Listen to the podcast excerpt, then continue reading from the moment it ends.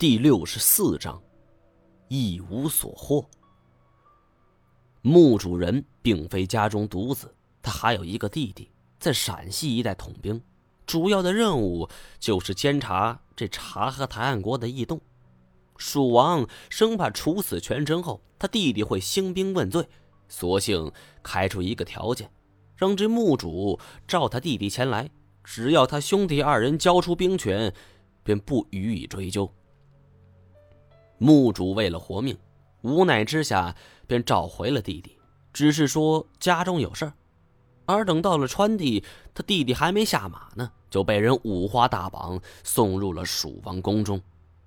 蜀王剥夺了二人的兵权，又说念及他们父亲的功劳，答应让他们戍边发配巴山。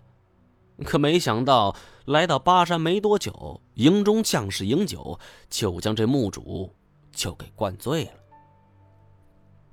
等到再次醒来，却发现自己已经被人安置在石棺之中。石棺有孔，所以空气流通，一时不死。惊慌之下，他大声呼救，却引来周围一阵大笑。原来这石棺之外早已有人正在静候他醒来。他的嗓子已经喊哑了，围观者只知道笑，没有人来施救。最后他万念俱灰，这时才有人站出来宣读蜀王的谕令，只说他奸臣弄权，下令处死。此令一出，墓主只觉肋下一阵剧痛，低头一看，一根长矛已经从孔洞中刺入，枪尖已经没入一半，还没来得及痛叫，又是一杆长枪。但是孔洞太多，这长矛未免有刺偏的时候，所以他一时没死，反而将这都给记录了下来，以观来者。看完这些，一扭头。这魏长青已经在扒着石棺往里望了，我也跟着看了一眼。原以为这石棺里躺着的是一个粽子，哪知所见的只是一具白骨。不过尸骸之上有着不少的枪刺枪痕，明显生前遭了不少罪。只不过作为一个权臣，又是以这种方式被处死，哼。石棺内除了一个烂透的衣服，并无其他葬品。魏长青啐了一口：“呸！这他妈什么穷鬼，连件陪葬品也没有。”我长舒了一口气，望了一望单战，我们俩互相点了一下头。自此进入蜀王墓，一是夺图，二是阻止他们夺宝，第三则是保护单战的周全。人皮蜀王墓图上的图形奇异的消失了，第一个目标已经失去了意义，而我要做的，则是之后的两件事。幸亏这个全真身边没什么宝物，否则我们就要面对撕破脸皮的情况。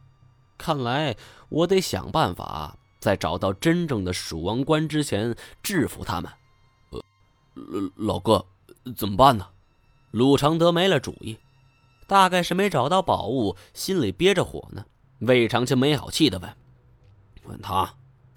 冲我一扬下巴：“我不是专业倒斗出身，但是根据以往的经验能得出，这墓室是古墓的重中之重，其机关构造也最为精细，所以往往是最危险的地方。为今之计，速速离开方是上策。我招呼大家原路返回。”然而，就在我们准备转身离开之时，这身后传来了一声幽怨的叹息，惊得我们全都回头看。封闭的墓室内，为什么会有叹息声？难道这个全真没死？我以前不信会有强生，哼，自己虽然经历了严显江的实验后不得不承认，但是这全真已经化为累累白骨，不可能还有生机呀。没等我们反应过来，就听得咔咔咔数声响动，石门突然“咚”的一声关闭。这古墓中的石门不可能设有门把手，一旦关闭，很难拉开。如此一来，所有人都慌了。